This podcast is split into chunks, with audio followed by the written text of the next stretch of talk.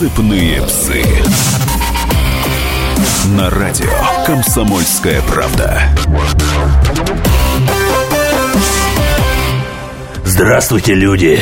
Когда вам говорят, что у нас есть только нефть и газ, ну, в крайнем случае, самолет Суперджет, который аж в Мексике покупают, не верьте! Потому что мы живем, мы растем, мы умрем, но у нас останется русская литература, ибо Россия – это одна из немногих литературоцентричных стран. Писал в 19 веке Джордж Гордон Байрон свои филиппики, а королю английскому от этого было ни холодно, ни жарко. А вот Солженицын уже в 20-м написал свой «Один день Ивана Денисовича» и Твардовский аж к Никите Сергеевичу ходил, чтобы напечатали. Или не напечатали. Именно об этом мы и поговорим. О литературе и о годе литературы, который уже завершается. И поговорим мы с кем, Елена Нашикян?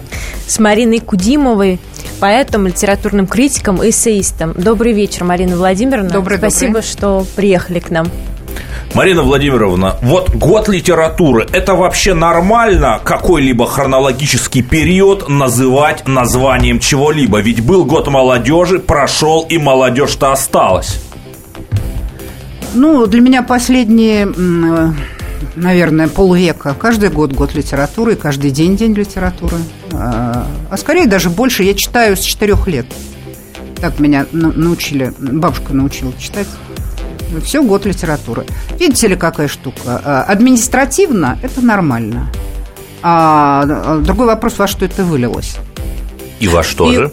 И вот у меня встречный вопрос, во что это вылилось? На сайте проекта написано, что... Проект «Год литературы». Да, конечно, мы же говорим про Да. год Да-да. литературы, про этот проект, государственную программу, что их основная цель – это развитие интереса к русской мировой литературе, пропаганда чтений, книжной культуры во всех ее проявлениях. Как вы считаете, Ох, как программа сказали. реализовала себя и свою основную задачу? Об этом очень трудно судить, потому что, на мой взгляд, совершенно непрозрачный получился год литературы. Он очень слабо отражался в средствах массовой информации. Или любой частный человек, а в данном случае по отношению к году литературы я, безусловно, частное лицо, а, я думаю, что ни- ни- никакого умозаключения по этому поводу сделать не может. Но что я хочу сказать из э, личных наблюдений? Поскольку я довольно много езжу, я вижу, что в любой регион России э, старается, стремится выполнять вот эту задачу совершенно независимо от объявления года литературы или года какого-либо другого вида искусства. Ну вот ваша Тамбовщина родная, как выполняет Моя эту Тамбовщина выполняет это просто шикарно. На А именно? А на чем проявляется это? На Тамбовщине несколько раз в год проходят литературные фестивали. А, На Тамбовщине, на мой взгляд, великолепно работают библиотеки, не только городские, но и сельские. Мне доводилось бывать в самые отдаленные а, библиотеки, ко- которые... Деревня Гавриловка, которая выходит в степь. в абсолютно Тамбовской голую. области? Это в Тамбовской, это на э, краю буквально Тамбовской области, да? И э, уроженец эм, этого- этой деревни а, полностью компьютеризировал библиотеку и школу. И э, там настолько д- технически все великолепно, э, и настолько дети там интересные, от них просто не хочется уезжать. Им никакого года литературы не нужно для этого. А люди в сельских библиотеках, у которых куча проблем с э, бюджетом, с э, комплектованием, с помещением, наконец, они сами за свой счет многие делают ремонт. Марина Понимаете? Владимировна. Они работают за три, у них зарплата 5 тысяч рублей. понимаете? Такие зарплаты вообще где-то есть? Есть. Марина Владимировна, ну вот вы заговорили о, мы заговорили о критериях, и вот по статистике в России каждую неделю закрывается два книжных магазина. Речь идет не о каких-то киосках, а о больших стационарных торговых объектах э, объемом свыше 100 квадратных метров. Делать-то что с этим? Да ничего не делать. Э, Смотреть на этот процесс, потому что этот процесс, на мой взгляд, закрытие больших сетевых книжных магазинов, это процесс совершенно э, имеющий объективную сторону. Во всем мире. Абсолютно во всем мире. Э, Он связан не только с эпохой э, интернета, он связан с тем, что, э, на мой взгляд, изначально совершенно неверно было размещать книги в э, сетевых объемах. Э, Книжный магазин, как мне кажется, должен быть небольшим, интимным, компактным. Я представляю себе вот это книжный магазин моего детства в родном Тамбове. Да? А, который не занимал 100 квадратных метров, и у которого каждое утро собиралась толпа. Толпа людей, сотни людей, которые приходили а, обмениваться книгами, искать нужную книгу, заказывать, а, стояли ночами за подписками и так далее. А, Вот. А сетевые, ведь, понимаете, это как агропромышленные комплексы. Вон они по всей России стоят пустые, с зияющими гла- глазницами. Коровников разрушил. Да, ничего, ничего, так сказать, из этого не вышло, потому что здесь объемами ничего не Но возьмешь. с другой стороны, А чем возьмешь? есть. А чем возьмешь, Мария Чем? Владимировна? Просвещением. А Просвещением. как оно должно быть реализовано? как вот вы конкретно. Как вы видите? Как бы вы сделали А, это? Понимаете, сегодня школа превратилась в зону оказания услуг, Образовательных. Поэтому, к сожалению, ее приходится выводить за скобки. Сегодня, на мой взгляд, главным просветительским центром и инструментом является и должна являться библиотека. А, Это традиционная русская библиотека, а, в которую э, люди приходят не просто получить услугу, получить нужную книгу, а получить э, как бы целый, целый просветительский комплекс. Это лекции, это чтение, это приглашение писателей, а, это дискуссии. И они везде проходят, и все везде проходит на самом деле. Да, в Москве я знаю, что А, активно в да, в библиотеках Да, во вот. Николай Федоров, так космист А русский, что он же- считал, что библиотеки должны быть храмами знания. Правильно, значит, считал? Ну а что же мешает тогда приходить людям? Или это тогда проблема э, Соцсети, не- наверное, соцсетей или журналистов, А, что они не во- освещают эти во-первых, мероприятия? Кто, вам- во-первых, кто вам сказал, что люди туда не приходят? Ну, Люди сюда приходят. Послушайте, Люди туда приходят, чтобы бесплатно в интернете посидеть И на что же, и хорошо, и прекрасно. Пусть они приходят сюда, туда бесплатно посидеть в А интернете. книгу-то как они начнут читать, если они в сети сидят в библиотеке? Ну, Книгу начинают читать дома. А Дома. библиотеки Мама тогда с папой начинают читать Ну, то книги. есть все-таки проблема... Если привычка, если привычки к родителей. чтению нет, если нет навыка чтения, ни в какую библиотеку человека не загонишь. Хорошо, у нас остается полминуты. Как э, заставить там вот ребенка, Навык как у вот него этот как выработать раз этот Не навык надо чтения? заставлять, да? надо каждый день читать книги. Сначала вслух. самому. Слух. А надо какие книги? А вот, Хорош. кстати, следующий у меня вопрос по этому поводу, что в 70-е годы регулярно детям читали 8, в 80% семей, сегодня только в 7%. Совершенно верно.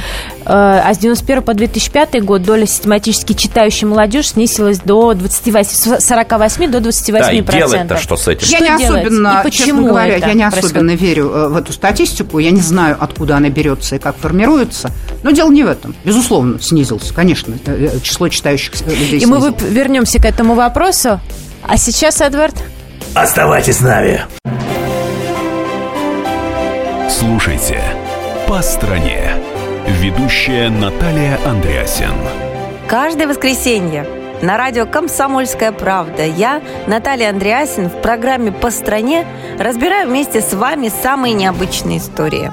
Некоторые из них просто удивляют, а некоторые по-настоящему ужасают. Да, кстати, в программе мы всегда разбираем одну из громких историй этой недели с психологом. Слушайте программу «По стране» каждое воскресенье в 20.05 по московскому времени. Слушайте, слушайте. Все-таки в одной стране живем. Сыпные псы. На радио «Комсомольская правда». Добрый вечер, приветствуем вас в студии. С вами я, Елена Нушкян и Эдвард Чесноков. И у нас в Вау, гостях, вау. напоминаю, Марина Владимировна Кудимова, поэт, литературный критик и эссеист. Марина Владимировна, мы закончили на статистике. Так вот, у меня вопрос, который я не успела И вам со задать. статистики же продолжим. Да, со статистикой продолжим. По статистике, проведенной в 2005 году, это 10 лет уже тому назад, одной из 10 ведущих мировых компаний, следующих книжных рынок NOP World, россияне перестали быть самой читающей нацией, уступив пальму первенства не только индийцам и китайцам, но и тайландцам, филиппинцам и египтянам. Вот когда ты про NLP Прошло- World сказала, я уже думаю, что мы канал РБК. Мы... а, И это было 10 лет тому назад. Сейчас Да. ситуация, я думаю, что еще хуже. Плачевнее. Плачевнее. Я повторяю, я повторяю С чем еще это раз, связано, эта повторяю еще тенденция? раз, что я совершенно не доверяю подобной статистике. Значит, Россию нужно было вывести из э, э, ведущих держав э, по целому ряду э, факторов, в том числе и по чтению. Это было сделано. Э, На мой взгляд, это полная ерунда. Изменился характер чтения. Изменилось качество чтения. Да, это безусловно. Люди читают не то, что нам хотелось бы, Ну, нам в данном случае, я имею в виду литераторам, гуманитариям. А что хотелось бы Ну, нам всем хотелось, чтобы их читали. Понимаете, каждому литератору хочется, чтобы литературу. читали. Да, а, безусловно. Значит, а, люди приникли к интернету и получили колоссальное, такое колоссальное количество информации, такой информационный удар. Не все с ним справились. Читают абсолютно все, кого я знаю. Читают много, читают везде, читают всегда. Вот это да, А вашими что бы читают в устами. основном вот сейчас? Я думаю, что читают... Не что, а кого, очень, скорее. очень много, естественно, много читают соцсетей, очень много читают а, а, политических материалов. Это Но безусловно. Достоевского в соцсетях-то А. нету. Достоевский в соцсетях есть. Где? Там есть все. Там есть страницы, там есть Поищем, несколько. поищем. Слушайте, есть Залайкаем. несколько страниц, посвященных Достоевскому, которые кишат э, высказываниями и материалами. Да, и прошел, демотиваторами. прошел э, сериал Про Урсули старушку с К, топором. да, и все начали говорить, неделю говорили только о романе Шолохова. И это прекрасно. И Я напомню, что у нас в гостях Марина Владимировна Кудимова, лауреат премии журнала «Новый мир» за 2000 год. И у нас на линии главный редактор журнала, премию которого Марина Владимировна получила, Андрей Витальевич Василевский. Здравствуйте. Здравствуйте, здравствуйте. Андрей Витальевич, мы обсуждаем год литературы. Вот вы-то как его итоги оцениваете? Как главный редактор самого культового, самого влиятельного российского журнала 20 века. Ну, то, что год литературы был объявлен, это замечательно, потому что ведь это в первую очередь такой сигнал с самой вершины власти ко всем, ко всем государственным служащим, губернаторам, депутатам. Курьерам на мотоциклах. Вот, что дес... вот вы знаете, вот вы забыли, а вообще-то литература есть еще, да, и тут надо такое сделать или хотя бы изобразить, да, что мы что-то делаем. То есть это очень хорошо вообще-то, да. Э, Что касается э, как бы э, того, что происходило в течение этого года, у меня есть некое такое концептуальное недовольство. Я думаю, что пытаться сагитировать людей, которые не читают и не хотят читать, это дохлый номер совершенно.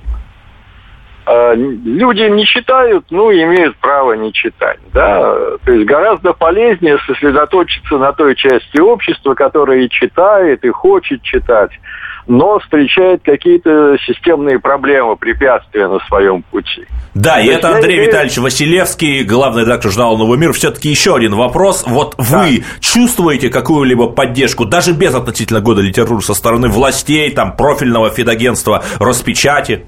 Да, ну, в этом году мы, как и другие толстые литературные журналы, по крайней мере, да, и пока получали, получаем гранты, да, на социально значимые проекты от Роспечати. И в связи с годом литературы он был выше, чем обычно. А вот что будет дальше в 2016 году, это в общем, довольно такое тревожные мысли всякие возникают. Хорошо, а вот ваш великий, без преувеличения, великий журнал «Новый мир», его где почитать-то можно вообще? Э, Во-первых, на него можно подписаться. Он есть в электронном любое- варианте? Он лю- есть в нет, электронном? он, э, во-первых, на бумажный он выходит же, основной это журнал уже он такой бумажный. Значит, можно как на любое периодическое издание подписаться. Знаете, простите, что перебиваю, я просто слабо себе представляю таких московских Кроме- хипстеров, да, кроме которые того, подписываются Кроме того, его можно читать в сети. Э, Свежие, совсем свежие номера можно на сайте Нового мира покупать, например, PDF-ы за очень скромные деньги, или там EPUB, разные форматы. А номера уже более поздние такие, их можно читать и бесплатно. Вот. Андрей Витальевич, а вот в годе литературы как э, журнал ваш участвовал конкретно? Что-то вы делали? «Новый мир» Какие-то проекты? Да, мы, мы говорим про ваш журнал, про журнал «Новый мир». Вы делали какие-то А, проекты? Участвовали как-то ну, в этой программе? понимаете, э, можно сказать, что да, но дело в том, что то, что мы делаем, мы и так без года литературы делаем каждый год, да? Ну, То есть например, что-то нового э, вы не например, делали? Например, э, мы вот опять-таки под государственный грант Роспечати сделали декабрьский казахстанский номер «Новые молодые писатели Казахстана». Русскоязычно именно. Да, ну, э, как бы не обязательно, но оказалось, что они, как бы, большинство пишут по-русски. И русские, и казахи. Ну, Евразия, Евразийский союз, в общем, все в тренде. Да, и у нас на линии был Андрей Витальевич Василевский, главный редактор журнала «Новый мир», и у нас в гостях Марина Кудимова. А я напоминаю номер нашей студии 8 800 200 ровно 9702, и мы ждем ваших звонков. По Звоните поводу русской литературы и, и задавайте вопросы Марине Владимировне. Вот начали мы говорить по поводу русскоязычной литературы, и в чем, что, собственно, Марина Владимировна делает-то писателя русским или не русским? Ну, во-первых, отношение к России, к стране, в которой он родился, и носителем языка, который, по идее, он является. Хотя далеко не все писатели, родившиеся в России, являются носителями русского языка, судя по слабому его использованию. Э, Это первый, конечно, признак. Второй э, признак, э, на мой взгляд, это признак духовный. Это отношение к тому, что выше человека, к тому, что важнее человека. А, Можно это назвать Богом, можно назвать это а, как-то по-другому. Роком. А, да, это то, что называется, раньше это назывался вечный вопрос. Хорошо, Светлана Алексеевич, которая пишет по-русски, Нобелевская лауреатка, это русский писатель? Нет, Светлана Алексеевич По это первому писатель, критерию который, вашему это писатель, который пишет на русском языке. А, значит, по а, всем остальным признакам а, это писатель европейский. И нас слушает Михаил, ваш вопрос. Добрый вечер. Вы Михаил, знаете, добрый хотел- вечер. Да, я хотел сказать, вот когда мы были студентами в библиотеке, было просто не протолкнуться.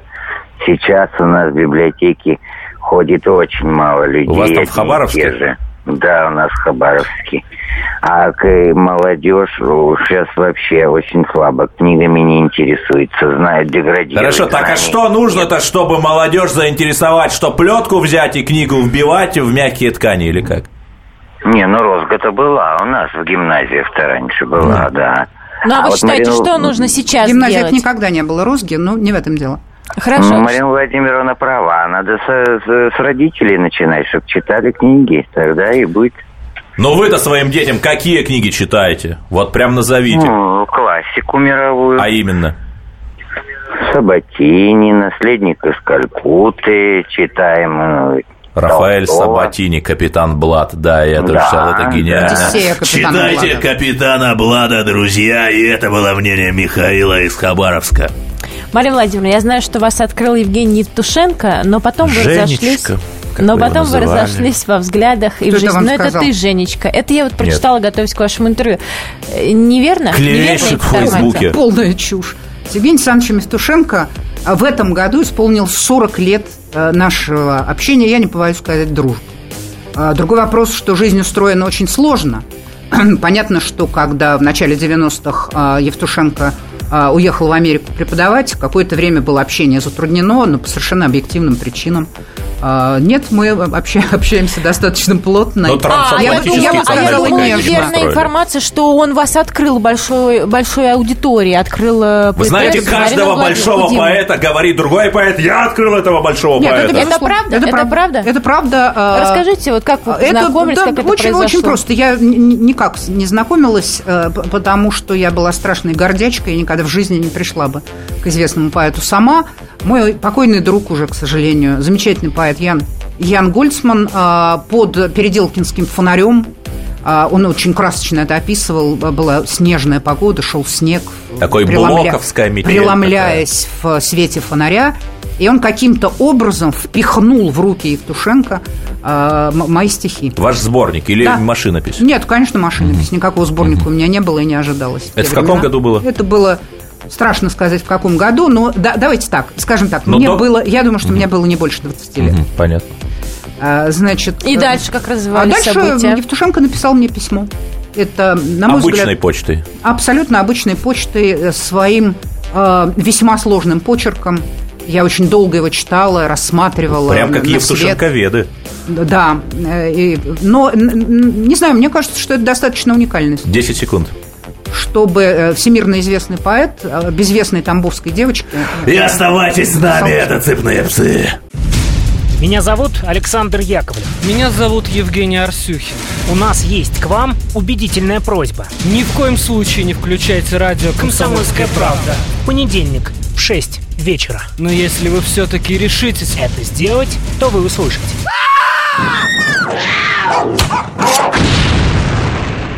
Радиорубка. Понедельник. 18.05. Сыпные псы. На радио «Комсомольская правда».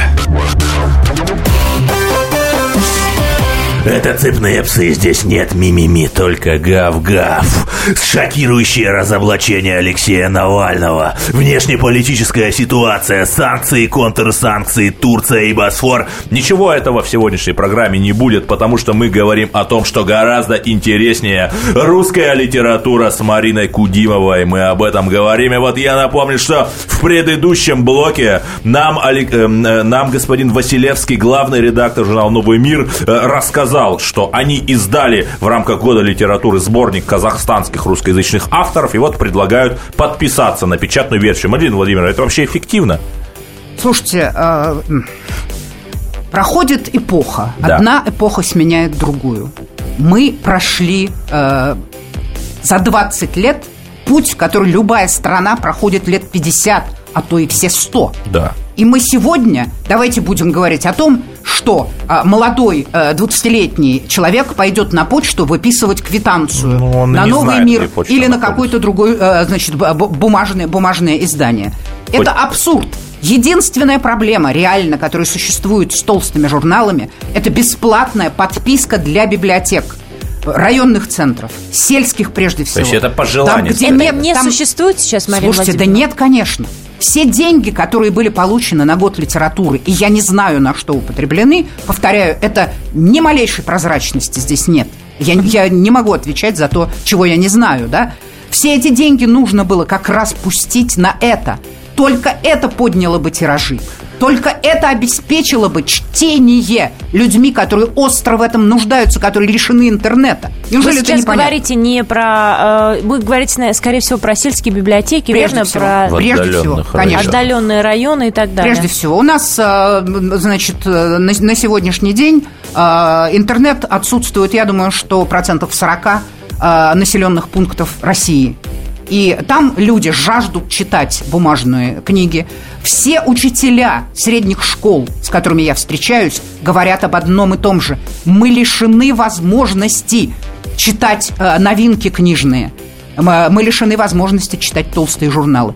Конечно, об этом нужно заботиться. Такое впечатление, что э, все, кто связан с изданием толстых журналов, будто специально, нарочно э, лишают читателей возможности. Ну, хочет Бог покарать, так прежде лишит разума. Да. И у нас на линии Наталья, откуда вы? Из Челябинска. О, слушаем. Добрый вечер, Я... Наталья. Добрый вечер. Я сама медицинский работник, но я э, занимаюсь, пишу стихи. Ну, я вот еще училась в 10 классе, я литературу настолько любила, я написала так. Любите русскую культуру, любите русский свой язык. Вы почерпнете бездну знаний, когда освоите язык. И у меня в каждом классе вот это висело как пособие Молитва. вот у моих детей. А? Как молитва. Да, ну, в общем-то, это действительно так. И я скажу, что вот у меня сколько людей окружает, все любят э, литературу. Наталья, Наталья, вы читали своим детям вслух? Читала. А что вы читали? Что ну, читали? Э, в смысле стихи? Да, я литературные вечера проводила, все делала. Нет, книги, книги. У вас есть дети? Есть. Вы своим детям э, вслух какие, какие книги, книги читаете? Или читали ну, в детстве? У меня уже взрослые дети сейчас. А когда были маленькими? Что вы им читали? А, сказки читала, играла. Русские сказки. А? Русские сказки. Прекрасно. Да, и это ну, мнение нашей читают... читательницы и Натальи из Челябинска. Марина Владимировна, вы заговорили про эпохи, и э, вот был золотой век русской литературы, время Пушкина, Гоголя, Тургенева, Достоевского, Толстого и ну и других классиков XIX да. века. Главное, На смену золотому пришел серебряный, не менее потрясающий век. А каким прилагательным можно было бы охарактеризовать современную русскую литературу и почему? Я думаю, что деревянную. Почему? Это в честь чего? потому что э, это э, достаточно как бы сказать, дерево материал, который склонен к эволюции, к развитию, но при этом он достаточно непрочен, как известно, да. Вода, огонь, другие стихии э, могут его разрушить и повредить. Э, В конце концов, э, там, не знаю, стол можно порезать ножом А или порубить помните, топором. как вот Нет, этот вот в и- поэме Саша Некрасов, там приходят мужики, рубят дерево и все? Да, вот именно, рубят дерево и все. Вот, э, значит, непрочность э, существования русской литературы обусловлена очень многими факторами. Прежде всего, безусловно, это коммерческой цензурой, которая оказалась гораздо жестче цензуры партийной, идеологической. Вот про коммерческую цензуру можно подробнее? Кто конкретно цензурирует? Пожалуйста. Рынок. Рынок. Ох. Издатель. А, Издатель. А, Для того, чтобы а, приобрести имя, нужно сегодня в писателя вложить деньги.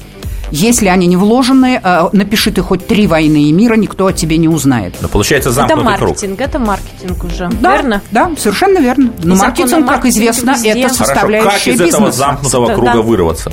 Из этого замкнутого круга, опять-таки, можно вырваться только повышением а, престижа и роли русской литературы и, а, безусловно, просветительскими проектами. Вот смотрите, сегодня, вот мы с вами Год здесь сидим, литературы. да, а сегодня а, читают Льва Толстого. Где? Во всех эфирах. Во всех эфирах России. Читают Льва Вслух. Толстого. Это да, да, да, читают вслух. Это и известные артисты, это совершенно безвестные э, читатели, э, вот такие, которые задают нам И вопросы. это и так дня далее. занимает Это занимает сутки, 4 дня. да, это занимает том. 4 дня. Интересно. Значит, э, что делалось? Вот что делала советская пропаганда? Очень простую вещь. Писатель написал книгу, да? Он ездил с ней по стране, да? Э, предварительно люди ее читали, устраивали дискуссии, обсуждения. От Курил С до Калининграда. с автором. Совершенно верно, с автором, да? А, значит, причем это, это об- обсуждения были абсолютно нелицеприятные. Знаете, там рабочие какого-нибудь Уралвагонзавода ему такое э, говорили, Что что... подшипник-то там по-другому вращается, Конечно, чем вы по-другому, и, написали. ка- и, конечно, и коленчатый вал тоже там Ну, не- то есть тот же самый далее. как в шоу-бизнесе, просто Значит, он более, сегодня- Ох, более какие слова-то ты говоришь. Мария Да, значит, а сегодня происходит для этого? этого, медийных возможностей для этого огромное количество. Сегодня происходит абсолютно не э, заглазная реклама книги, да? А, понимаете, вот пиво э, рекламировать не нужно. Я не знаю, зачем тратить на это такие деньги, да? И даже прокладки не нужно. Всем известно их назначение. да? Ну, их просто очень А, много, и нужно, реклама, чтобы именно реклама это покупали. книги, реклама книги с ее условным анонсированием это дело пагубное. Никак нельзя распознать, что это за книга. Почему читатель выбрал, допустим, Донцову и Устинову? Да? Да, а не Борхеса. Потому что это чтение занимательное. Потому огромные деньги в сегодняшней вкладывают. литературе э, категория занимательности считается почти неприличной. А для того, чтобы читателю было интересно, с ним нужно об этом говорить, ему нужно, ему нужно показать и рассказать. Да, сегодня такая ситуация. Нет, ну капитанская дочка, она более чем занимательна. Более чем занимательная капитанскую дочку, слава богу, пока, кажется, еще проходит в школе, Да, в отличие и- от и многих еще не других произведений. Ну а что же мешает вот тем же самым писателям, авторам э, литера- Выходить к широким да. А зачем? трудов? А зачем? Это Лень всё- мешает? Конечно. Зачем? А, Для этого э, есть, понимаете, сфера распространения сегодня книг, книги, книжной продукции. Это вообще самое слабое звено. Самое слабое звено. Вы знаете о том, что, например, э, те самые дальнобойщики, да, которые сейчас пытаются бунтовать, это обычное дело, вот они везут из Москвы целую фуру как каких-то, э, значит, товаров. Неважно, сапог, гвоздей, э, чего угодно. У них остается место в этой фуре. Туда кладутся несколько пачек книг. Вот кто успеет э, это сделать из книгопродавцев, Стоп, это вы предлагаете или это нет, реально это действующая реально, это Ага. реально Происходит действует. так. Это реально происходит. Естественно, э, пр- лучше всего, проще всего берутся покетбуки, да, б- популярная, Флипбуки эти да, тоненькие. популярная литература и так далее. Это понятно. Куда это годится? А, система распространения, опять же, которая была в. Советском, э, э, которая была в Советском Союзе, с помощью библиотечных коллекторов, так? С помощью Коллекторов, они с дубинами ходили с по помощью квартирам? библиотечные коллекторы с дубиной не ходили. Это, э, знаете ли, не люди. Ага. Это помещения, Структуры. в котор- по которым распределялись книги по библиотекам. Не было ни одного э, уголка в глухой тайге, если там была библиотека, чтобы туда не приходили новинки. На оленях даже привозили. Не, не то слово, на оленях. И сейчас вертолетов А сбрасывали. сейчас, сейчас это не происходит, Нет, потому что сейчас нет не такого происходит. органа или нет такого... А, Во-первых, Орган нет. есть, распечать Во-первых, называется. Во-первых, нет такого органа. Во-вторых, э, Нет, органа книжная, нету, видишь? книжная логистика абсолютно невыгодна, потому что транспорт, э, транспортные расходы непомерно, Плечо достав. э, непомерно дороги. Доставка э, стоит заоблачных денег. И э, даже читатель, который заказывает книгу, тем самым э, э, книга удорожается вдвое-втрое. И обо всем этом мы поговорим э, чуть позже. Не переключайтесь, И оставайтесь с Марина нами. Владимировна прочитает стихи, ибо русский поэт должен читать стихи, поэтому вы останетесь на нашей волне. Все проблемы ему по колено. И по пояс любые критики. По плечу разговоры с теми, кто по локоть увяз в политике. Политика в России – это не только скучные речи и предсказуемые выборы. Политика в России – это еще и яркое шоу. Это и схватка не только идеологии платформ, но и характеров и личностей. И потому программа о политике должна быть бескомпромиссной и жесткой, потому что веду ее я, Александр Гришин, политический обозреватель «Комсомольской правды». Политическое шоу «Руки по локоть» с Александром Гришиным. Слушайте каждый вторник в 16.05 по московскому времени. Сыпные псы.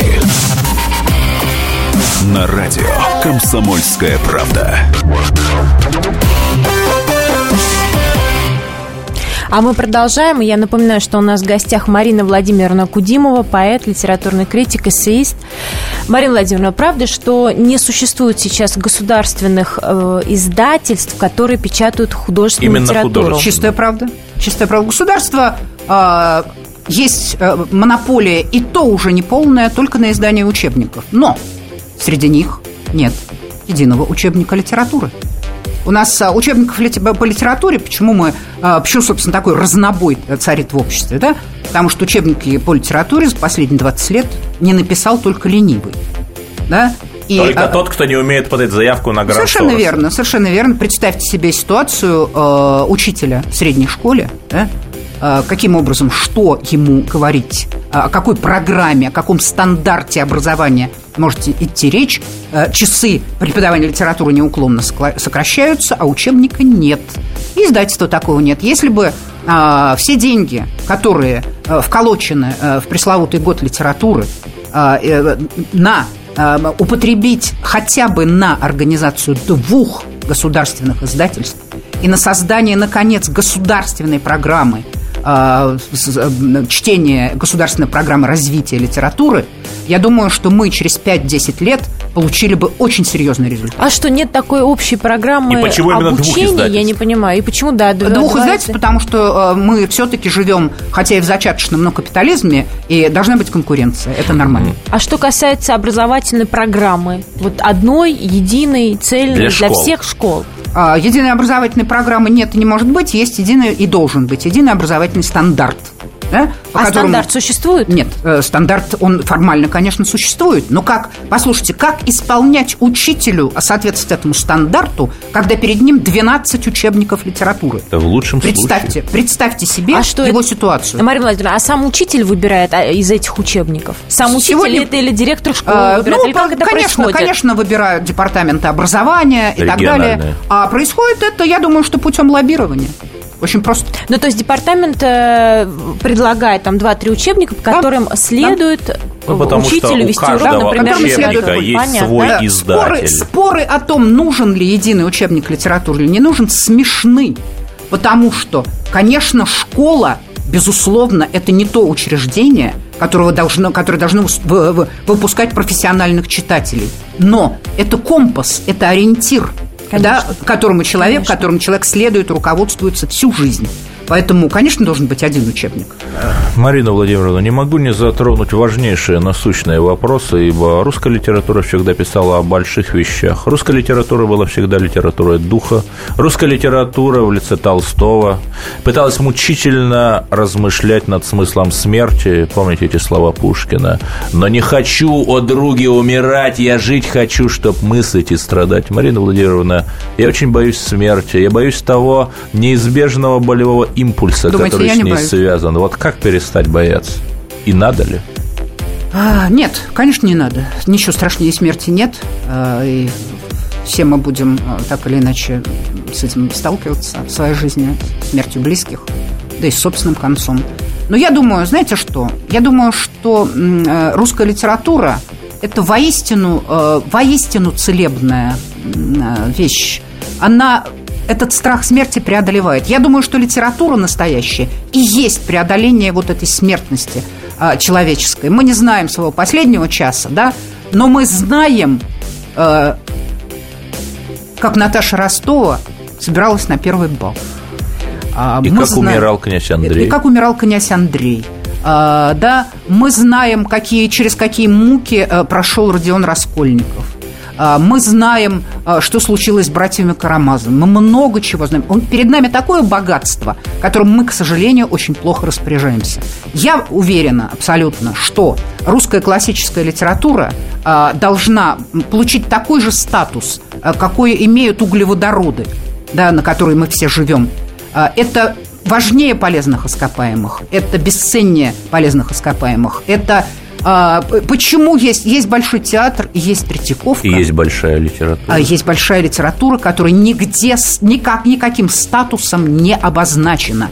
Это может быть э, на сегодня главное конкурентное преимущество России во всем мире. Ну вот Британия там очередной сериал по войне и миру снимает. Ну, конечно, Видели, это понятно. И, Значит, BBC. Анну, Каре- Анну Каренину сняли там в 228 раз. Но дело не в этом, дело же не в сериалах. Да? Дело в том, что э, сам текст художественной русской э, классической литературы, повторяю, он целителен, и он, он неприходящий. Его язык, его язык э, отучаются понимать. Девочка, э, пятиклассница, дочка моих друзей, прекрасная девочка, плакала. Им задали на лето Гоголя. Она говорила, я не понимаю, что он пишет. Вот где кроется настоящая трагедия. Вот о чем нужно серьезно думать и заботиться. Мария Владимировна, ваше произведение переведено на английский, грузинский, датский языки. Английский, понятно, это международный язык. А что сва- связывает Лингва вас франка. да, Грузией и с датским языком? Ну, с Грузией очень просто. Я очень много переводила грузинских поэтов. И они в, отмест... Они, в да. ответочку. Вы- Нет, Вы- именно в отместку, да, В перевели, отместку? перевели меня. А датский язык? А датский язык, опять-таки, а, мы же пережили, повторяю, несколько эпох. Я за свою жизнь пережила, пожалуй, 4, а то и 5 эпох. возможно, да. еще И одна из этих последняя. эпох, безусловно, я надеюсь на это, одна из этих эпох был невероятный рост интереса к русской литературе в 80-е. конце 80-х, начале 90-х. Перестройка. Это был такой бум, который мы не сумели удержать. Э, Причины я знаю, почему не сумели, э, значит, о них долго рассказывать. Но тогда вы не, вы не можете себе представить уже, вы люди очень молодые, вы не можете себе представить, что это было, как нас встречали и как интересовались За тем, что происходило в России. И э, был замечательный совершенно в маленькой Дании, да, далеко не самой литературной стране, кого можете из датских Но стране с самым жестким назвать? иммиграционным Да, законодательством, э, это, кстати, это в верно. А Кого можете назвать, кроме а, Андерсона, да, и второго Андерсона Некса, потому что он был коммунистом, значит, его везде издавали. Не самая литературная страна, которая затеяла потрясающую вещь. Это был грандиозный литературный проект на издание э, всех самых интересных на тот момент молодых а, русских поэтов. Ох, А, э, да. на датском. На датском, да. На, на- на двух языках. Книга была потрясающая. Она была на двух языках. Да, билингвальная по э, э, русски и э, по-датски. Вот по- поэтому, значит, так. Замечательные переводчики. Это абсолютно незабываемое, незабываемое время. А, общество преподавателей русского языка в маленькой крошечной Дании, да, а, было несколько тысяч человек. Куда они все делись? Что они сейчас делают? Они приглашали лично меня вот несколько раз. Да? Это тоже были незабываемые выступления. Это были люди, которые следили за всеми новинками русской литературы. Мы сейчас говорим Это было совсем время недавно. примерно? Мы говорим, мы говорим, это так, это продолжалось почти до конца 90-х.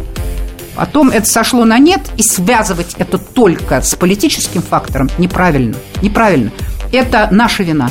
Это отсутствие системы, отсутствие программы, отсутствие понимания, что литература русская есть такое же государственное дело, а, как политика, как экономика и как финансы. Марина Владимировна, вы прочтете нам стихи? А вот стихов я вам не прочту.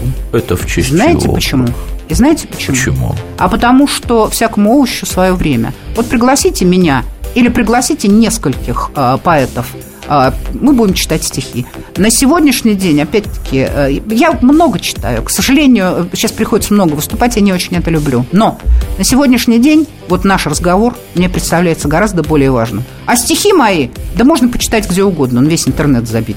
Ну, раз вы хотите поговорить, тогда я задаю еще один вопрос. Можно? Конечно. В 2011 году, после более чем 20-летнего перерыва, вы выпустили книгу стихотворений «Черед» и книгу малых поэм «Целый Божий день». То есть целых две С чем- книги? Да, целых две книги. С чем связан такой большой перерыв? Взлет. А, а он связан именно с тем, о чем мы говорили. Э, Во-первых, э, мне показалось, я человек, э, э, я очень люблю прогресс, вы знаете.